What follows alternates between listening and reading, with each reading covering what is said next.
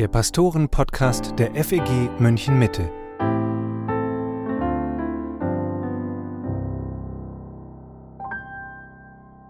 Hallo und herzlich willkommen zum Pastoren-Podcast mit Matthias Mockler und mit Matthias Lohmann. Weihnachten steht vor der Tür, zumindest wenn du die Folge an ihrem Erscheinungstag hörst. In der Adventszeit hatten wir hier in unserer Gemeinde eine kurze Predigtserie durch einige Psalmen, die auf unterschiedliche Weise prophetisch auf Jesus Christus hinweisen. Und wir greifen das Thema heute nochmal hier im Podcast auf, weil wir die Psalmen in ihrer Tiefe nur richtig verstehen können, wenn wir auch bedenken, wie sie bereits Jesus ankündigen.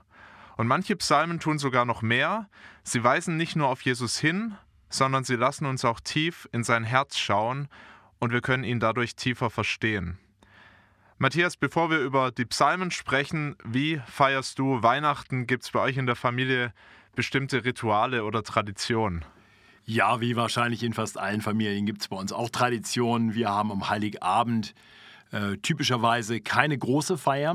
Ähm, ich predige fast immer, ich glaube eigentlich immer, äh, im Festgottesdienst und dann komme ich ein bisschen später nach Hause. Ähm, dann, um abzuschalten, mache ich tatsächlich das Abendessen am Heiligabend. Ähm, sonst ist eher meine Frau in der Küche, aber an dem Tag ist das dann mein Job. Und dann essen wir ja, ein bisschen später halt dann zu Abend und äh, lesen dann die Weihnachtsgeschichte in Lukas 2. Das ist bei uns gute Tradition. Und dann gibt es keine großen Geschenke am Heiligabend. Wir haben immer so eine Socke, so schöne amerikanische Tradition, wo ein kleines Geschenk drin ist. Das darf dann noch aufgemacht werden am Abend. Und am 25. gibt es dann Bescherung und ein Weihnachtsessen und oft auch nochmal die Weihnachtsgeschichte, äh, oft dann nochmal einen anderen Text. Ja, das sind so unsere Weihnachtstraditionen. Das heißt, da hat sich deine Frau durchgesetzt. Ihr feiert das eher amerikanisch. Ja, das könnte man vielleicht so sagen. Ich mag das aber auch so. Äh, das heißt, es fiel mir sehr leicht, äh, da die amerikanische Tradition anzunehmen. Auch weil ich, wie gesagt, am 24. oft hier in der Gemeinde bin und dann wird das äh, nur hektisch und äh, ich mag es auch besinnlich an Heiligabend und äh, da stören Geschenke oft. Äh, gerade mit äh, Kindern und gerade als unsere Kinder noch kleiner waren, da war ich eigentlich ganz froh, dass sie gelernt haben äh, zu warten und dass wir erst einmal wirklich uns auf Jesus konzentriert haben und dann am 25. gab es Geschenke. Fand ich wunderbar und mache ich gerne auch weiter so. Die Tradition wird sich bei uns äh, sicher nicht mehr ändern. Ja, in meiner Herkunftsfamilie, da gab es das immer an Heiligabend, die Bescherung. Und meine Mutter hat jedes Mal darum gekämpft, dass es noch ein bisschen besinnlich wird und dass wir noch die Weihnachtsgeschichte auch lesen und, da, und, und Weihnachtslieder singen. Aber das war immer erst möglich dann, wenn die Geschenke ausgepackt waren. Und dann war es schwierig, weil man dann so auf die Geschenke fokussiert war. Insofern macht es wirklich Sinn. Wir sind als Familie noch ein bisschen am herausfinden, was für uns gut passt. Wir haben immer wieder auch hier mit Geschwistern aus der Gemeinde Heiligabend gefeiert. Dieses Jahr werden wir auch mal in der Familie sein. Wir haben ja gerade Nachwuchs bekommen. Wir müssen uns da auch erstmal wieder finden. Und äh, genau, werden aber auf jeden Fall dieses Jahr fester Vorsatz auch die Weihnachtsgeschichte zusammen lesen. Wahrscheinlich auch vor der Bescherung, dass wir da äh, gut ausgerichtet sind. Gibt es bei euch auch bestimmte Lieder, die ihr singt? Wir reden ja gleich über Psalmen, also Lieder. Was singst du am liebsten an Weihnachten? Hast du ein Lieblingsweihnachtslied? Wir sind tatsächlich keine so stark singende Familie, wobei sich das gerade ein bisschen ändert. Meine Frau spielt ein bisschen Klavier und äh, meine ältere Tochter äh, lernt es auch gerade äh, und spielt ein bisschen. Von daher, vielleicht singen wir dieses Jahr ein bisschen mehr als sonst. Ähm, ich mag verschiedene Weihnachtslieder wirklich gerne. Manche kann ich auch nicht mehr hören, muss ich zugeben, weil ich die zu oft schon gehört habe.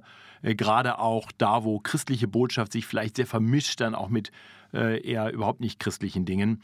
Ein Lied, das ich seit Jahren sehr gerne in der Advents- und Weihnachtszeit singe, ist eins, das, glaube ich, in der Gemeinde nicht bei allen so beliebt ist, nämlich Meine Seele erhebt den Herrn. Äh, das ist ja die Vertonung des Magnifikats der Maria, also des Lobpreises der Maria aus Lukas 1. Und es ist Bibeltext pur. Das liebe ich schon mal grundsätzlich. Dann liebe ich diesen Refrain, weil der so wunderbar froh ist und wenn man dann den Text auch der Strophen mit betrachtet, äh, wo Maria ja gar keinen Hehl daraus macht, dass ihr Leben nicht immer einfach ist und dass sie einen Retter braucht und, und dann aber doch meine Seele erhebt den Herrn. Das, äh, ich liebe dieses Lied. Jetzt lass uns über Psalmen sprechen und darüber, wie die bereits Jahrhunderte vor Jesu Geburt auf diesen wunderbaren Retter hingewiesen haben. Und vielleicht hilft es zuerst mal die Frage zu klären, warum ist es eigentlich überhaupt legitim, das Alte Testament auf Jesus hinzudeuten und damit dann auch die Psalmen? Naja, weil ich denke, dass uns das Neue Testament lehrt, wie wir das Alte Testament zu lesen haben. Äh, und das sehen wir im ganzen Neuen Testament. Wir sehen schon in Johannes 1, dass die ersten Jünger äh, einander über Jesus erzählen und sagen, das ist der, von dem die Schrift zeugt.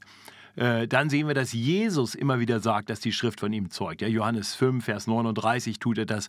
Und dann natürlich vor allem nach seiner Auferstehung den Emmaus-Jüngern gegenüber, wo er äh, davon spricht, dass in der ganzen Schrift von ihm geredet ist oder dann danach in Lukas 24, Vers 44 wo er zu den elf Jüngern erklärt, dass alles erfüllt werden muss, was von ihm geschrieben steht. Und dann sagt er ganz konkret im Gesetz des Mose, in den Propheten und in den Psalmen. Also Jesus lehrt eindeutig, die, das Alte Testament, auch die Psalmen zeugen von ihm. Und das sehen wir dann auch im Fortgang des Neuen Testaments, ähm, die Hermeneutik, die Auslegung von Paulus und von Johannes und von Petrus und des Hebräerbriefs ist immer auf Christus hin ausgerichtet. Das heißt, die legen äh, alttestamentliche Texte immer wieder auf, auf Christus hin aus und zeigen, dass Christus wirklich die Erfüllung all der Verheißungen ist, äh, dass Christus die Erfüllung der Weisheit ist, von der im Alten Testament die Rede ist. Also die ganze Schrift weist auf ihn hin. Äh, deswegen äh, verstehe ich, dass die ganze Schrift christologisch auszulegen ist, weil uns das Neue Testament das vormacht. Und von daher glaube ich, es ist nicht nur gerechtfertigt, äh, legitim, nein, es ist sogar notwendig, das Alte Testament so auszulegen. Wir hatten ja jetzt in der Predigtserie im Advent verschiedene Psalmen mit auch ganz verschiedenen Themen und Stoßrichtungen. Kannst du mal kurz skizzieren, wie die Psalmen prophetisch von Jesus sprechen, also auf welche unterschiedlichen Weisen?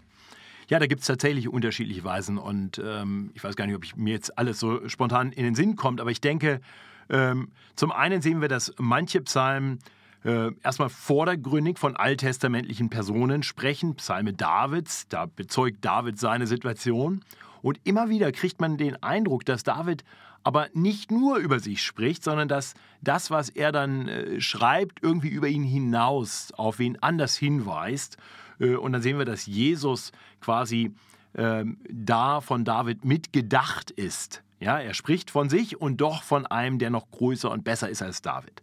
Äh, andere Psalmen bezeugen äh, ganz konkret ähm, Dinge, wo wir sagen können, auf wen auch immer sie sich ursprünglich bezogen haben könnten, sie zeugen letztendlich von Jesus. So haben wir zum Beispiel hier im Advent Psalm 72 äh, betrachtet.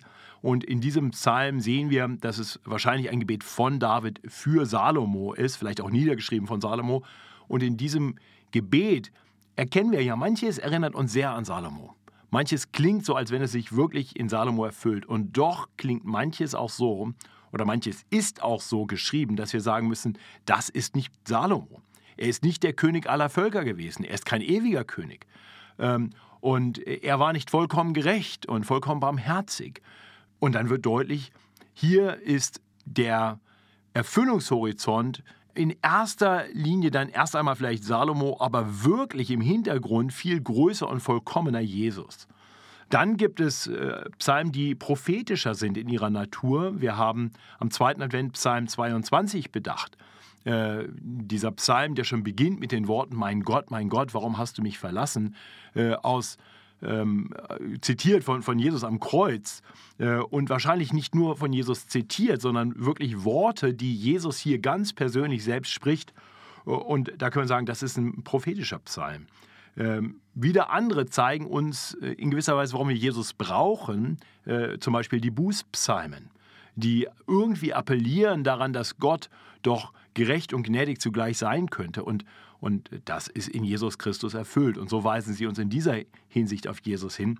Das heißt, wir sehen immer wieder ganz unterschiedliche Wege, äh, manche Psalmen, die uns einfach Weisheit oder Gerechtigkeit offenbaren und wir wissen, Jesus Christus ist uns zur Weisheit und zur Gerechtigkeit geworden. Also von daher müssen wir immer schauen, es ist nicht immer gleich, aber wir können sicher in jedem Psalm erkennen, dass er doch in irgendeiner Form in Jesus Christus seine Erfüllung findet. Jetzt gibt es ja Psalmen, die werden im Neuen Testament ganz ausdrücklich erwähnt und auf Jesus hin gedeutet. Viele andere Psalmen werden im Neuen Testament aber nicht zitiert und trotzdem dürfen, ja sollen wir auch diese Lieder auf Jesus hin lesen und verstehen.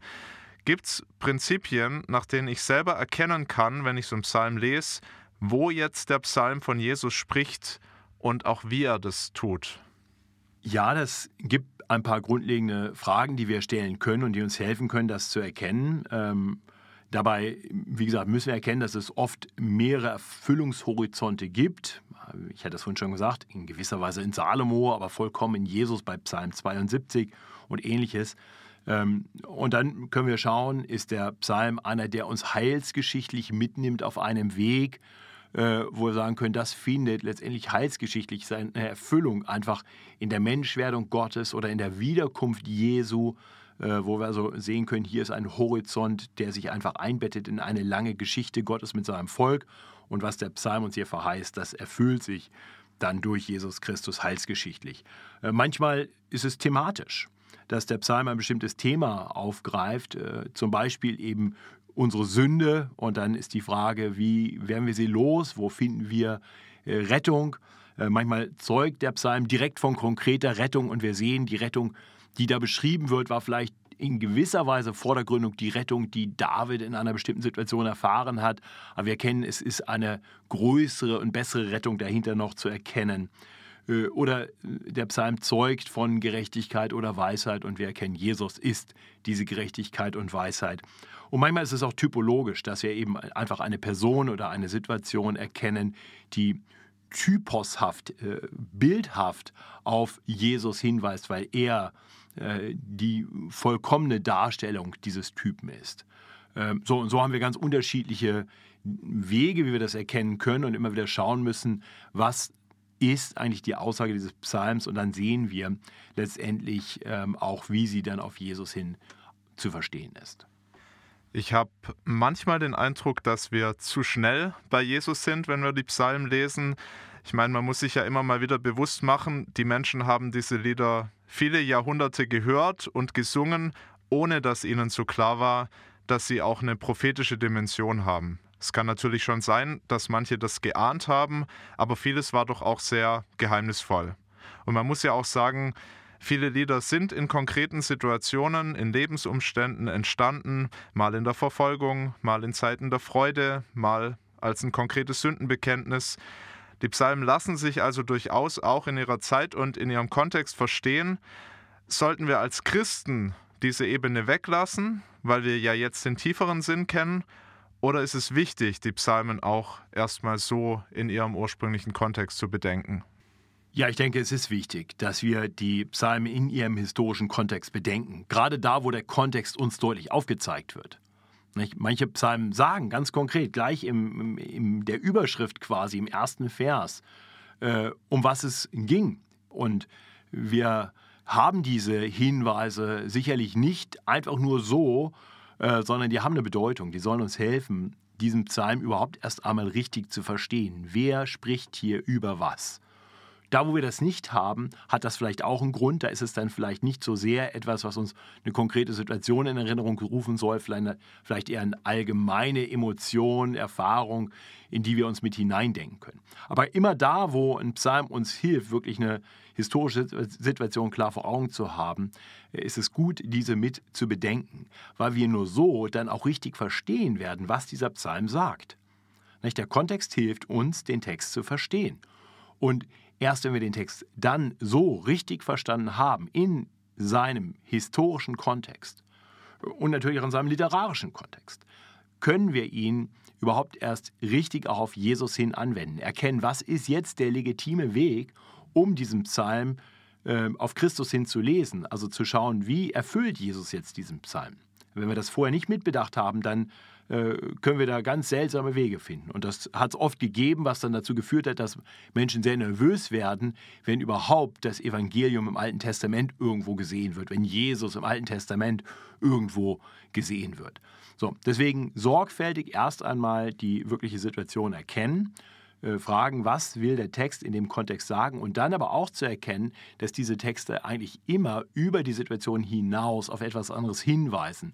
Und ich denke auch, dass äh, viele äh, Juden zu der Zeit, nachdem die Psalmen geschrieben waren, bevor Jesus kam, äh, diese Psalmen nicht nur in der Rückschau gelesen haben und sagten, ja, so war es mal, sondern auch mit der Erwartung und der Hoffnung, es wird auch mal so werden. Es wird noch besser werden, als es mal war, weil dieser Psalm mir auch dieses aufzeigt. So, und das ist dann legitim, das auch zu tun, aber von daher immer erst im, im historischen Kontext lesen, dann fragen, wie findet dieser Psalm seine Erfüllung in Christus, wie weist er uns auf Jesus Christus hin und dann erst den Psalm auf uns hin auslegen, das ist, sollte immer erst der letzte Schritt sein. Ich glaube, ganz oft wir, gehen wir nicht mal den Weg über Jesus, sondern wir lesen was und denken uns sofort hinein.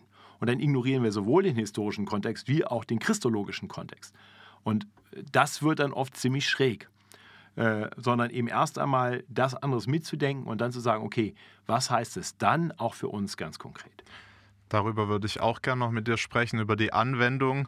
Es gibt ja Psalmen, die sprechen sehr offensichtlich zuerst von Jesus. Da kann man schon mit dem Psalm 1 anfangen, wo es gleich zu Beginn heißt, wohl dem, der nicht wandelt im Rat der Gottlosen, noch tritt auf den Weg der Sünder, noch sitzt, wo die Spötter sitzen, sondern hat Lust am Gesetz des Herrn und sinnt über seinem Gesetz Tag und Nacht. Wer von uns könnte das für sich so in Anspruch nehmen? Können wir solche Psalmen dann überhaupt auf uns anwenden und wenn ja, wie? Naja, erst einmal, wenn wir Psalm 1 noch weiterlesen, dann lesen wir eben auch von den Gottlosen. Und wenn wir diesen Psalm direkt auf uns anwenden wollen, dann nur an dieser Stelle. Wir sind erst einmal von Natur aus die Gottlosen. Wir sind sicherlich nicht von Natur aus die Gerechten. So von daher können wir diesen Psalm erstmal nur auf uns anwenden und sagen, der Psalm zeigt uns eigentlich unser Versagen und auch, was aus uns werden würde ohne Retter. Ja, davon ist ja dann auch die Rede. Das ist wie Spreu im Wind, vergeht. Ähm, wir werden nicht in die Herrlichkeit kommen, wir werden nicht bestehen können im Gericht Gottes. So, das heißt, wir müssen den Psalm erst einmal in Jesus Christus lesen, aber dann natürlich hat dieser Psalm für uns auch eine Bedeutung. Denn als Christen sollen wir ja unserem Herrn Jesus Christus immer ähnlicher werden. Dieser Christus, der uns gerettet hat aus der Gottlosigkeit heraus und der uns seine Gerechtigkeit schenkt, in ihm sollen wir nun durch seinen Geist auch, auch verändert werden. Und zwar immer mehr hinein in sein Ebenbild. Und von daher denke ich schon, dass wir Psalm 1 dann auch lesen sollten und sagen sollten, das, was dieser Psalm aussagt über Jesus, ähm, diese Wohl-dem-Aussage, äh, die gilt dann auch uns. Wir sollten danach streben, nicht zu wandeln im Rat der Gottlosen, nicht zu treten auf den Weg der Sünder oder wo die Sünder sitzen oder die, wo die Spötter sitzen. Wir sollten Lust haben am Gesetz des Herrn, wir sollten darüber nachsinnen, Tag und Nacht. So, das ist durchaus ein Auftrag auch an uns, wenn wir in Christus sind, ähm, nicht, weil wir dadurch irgendwie gerecht werden, sondern weil wir immer mehr in dem Gerechten in Jesus Christus wachsen und ihm so immer ähnlicher werden. Man kann sich natürlich fragen, warum überhaupt Prophetie in den Psalmen? Hast du eine Erklärung dafür, warum Gott das so gemacht hat, so haben wollte, dass schon diese Lieder dort auf Jesus Christus hinweisen? Ja, ich glaube, weil Gott uns mehr zu sagen hat, als uns zum Beispiel einfach nur einen Einblick in die Emotionen von König David zu geben. Das könnte ja ganz interessant sein, zu hören, wie er klagt oder wie er jubiliert. Aber die Schrift will uns helfen, Jesus Christus immer mehr zu erkennen und im Schauen auf ihn verwandelt zu werden hinein in sein Ebenbild. Und so helfen uns die Psalmen, Jesus Christus genauer zu erkennen, ihn mehr zu sehen. Und das hat einen transformatorischen Effekt auf uns. Äh, das wäre durch einen Blick allein auf David nicht zu erreichen. Ja, von daher sind die Psalmen manchmal prophetisch. Das sind sie auch oft nicht, aber sie haben im Volk Israel schon immer eine gewisse Funktion gehabt, ähnlich zu dem von Prophetien. Nämlich eben nicht nur der wehmütige Blick zurück auf David oder ein Staunen darüber, was er so alles erleiden musste oder wie gut er war oder was auch immer. Nein, sie haben auch immer diese zukünftige Hoffnung schon mitvermittelt. Und ich glaube, das ist genau das, was wir heute auch erkennen dürfen. Da steckt mehr drin als nur ein Blick zurück auf David. Da ist ein Blick auf Jesus und ganz oft nicht nur auf sein erstes Kommen, sondern vor allem auch auf sein Wiederkommen, auf das, was uns erwartet in seiner Gegenwart, wenn er wiederkommt und für alle Ewigkeit regiert. Du hast in dieser Predigtserie im Advent auch über den Psalm 22 gepredigt. Da ist mir was bewusst geworden, worüber ich denke ich, vorher noch nie so richtig nachgedacht habe. Dieser Psalm gibt uns einen ganz tiefen Einblick in das Herz Jesu, was er innerlich durchgemacht hat, als er am Kreuz hing. Während die Evangelisten da relativ sachlich, fast nüchtern darüber berichten, was passiert ist, sehen wir hier, was in Jesus vorgegangen ist. Was denkst du, warum möchte Gott, dass wir das wissen und wie kann uns das helfen?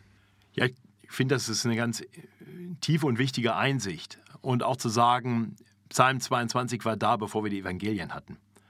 Das heißt, die ersten Christen, die Jesus so gehört haben am Kreuz oder die diesen Bericht vielleicht erstmal nur mündlich überliefert gehört haben, noch gar nicht die Evangelien hatten, die hatten schon Psalm 22.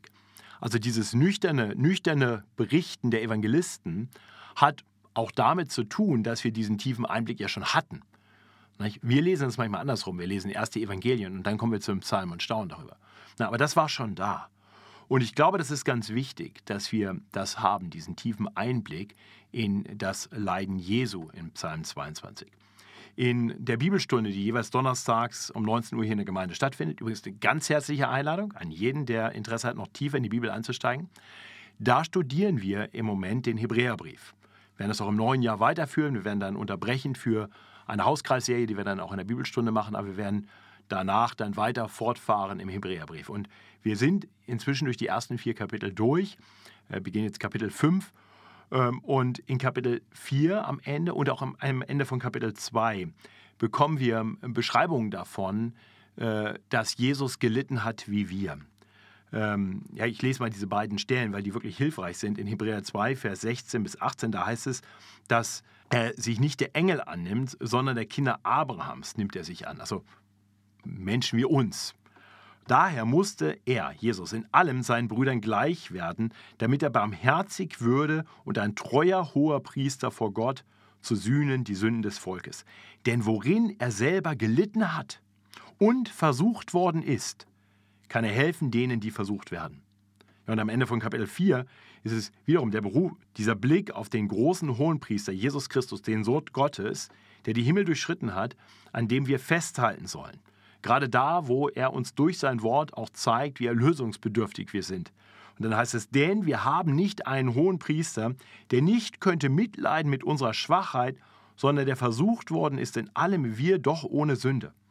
Darum lasst uns hinzutreten mit Zuversicht zu dem Thron der Gnade, damit wir Barmherzigkeit empfangen und Gnade finden zu der Zeit, wenn wir Hilfe nötig haben. Ich glaube, ein Grund, warum wir manchmal nicht zum Thron der Gnade kommen, ist, weil Jesus uns in gewisser Weise so fremd erscheint, so heilig.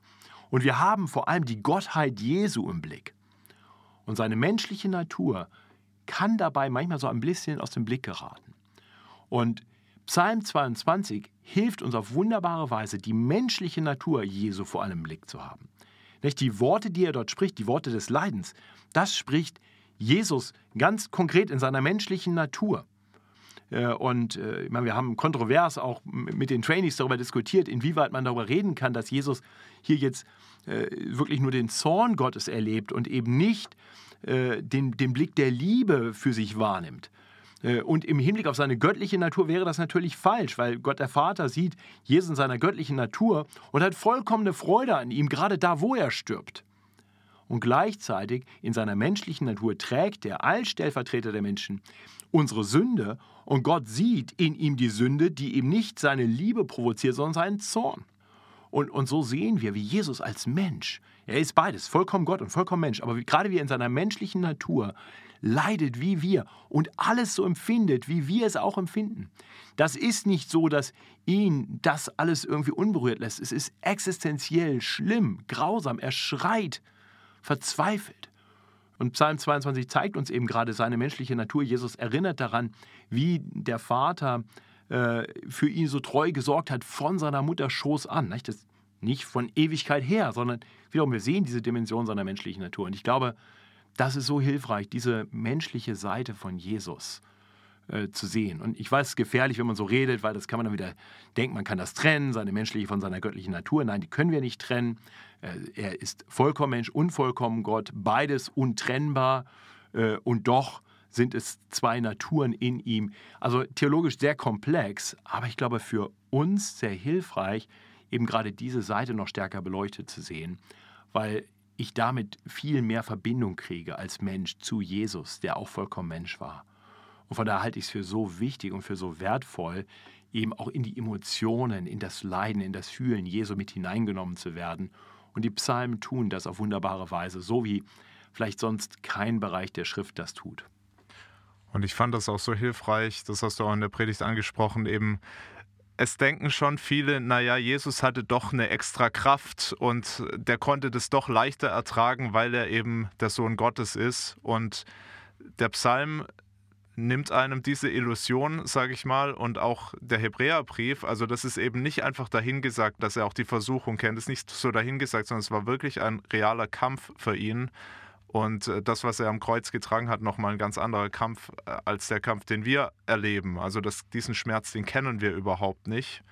Ähm, und auch das hast du ja in der Predigt äh, sehr gut ausgeführt. Vielleicht verlinke ich die auch nochmal in die Podcast-Beschreibung, dann kann man sich das auch noch, noch nachhören. Die ganze Serie ist ja weiter verfügbar auf unserem Predigtkanal. Und ich glaube eben gerade das dann und so wahrzunehmen. Was macht das mit uns? Es, es macht mich noch dankbarer dafür, dass Jesus wenn er wirklich so leiden musste, es für mich getan hat. Ich, ich, ich fühle mich mit ihm noch mehr verbunden, ich liebe ihn noch mehr und ich fühle mich noch mehr auch dazu befähigt zu sagen, zu diesem großen Bruder kann ich kommen. Gerade auch mit meiner Sünde, mit meinem Versagen. Mein großer Bruder sieht mich an und sagt mir, Matthias, ich, ich weiß, wie schwer Versuchung ist. Ich habe Versuchung erlebt. Ich weiß, wie schwer es ist. Und ich verstehe, dass du, mein kleiner Bruder Matthias, das nicht immer schaffst, dass du versagst und, und komm, ich helfe dir auf. Das klingt für mich ganz anders. Emotional verbindet mich das mit ihm viel mehr, als zu sagen, da ist der heilige Gott. Er ist beides, aber er ist eben gerade auch das. Und wie gesagt, ich glaube, deswegen ist der Psalm 22 oder sind die Psalmen grundsätzlich so hilfreich, noch mehr auch das Herz unseres Herrn zu erkennen.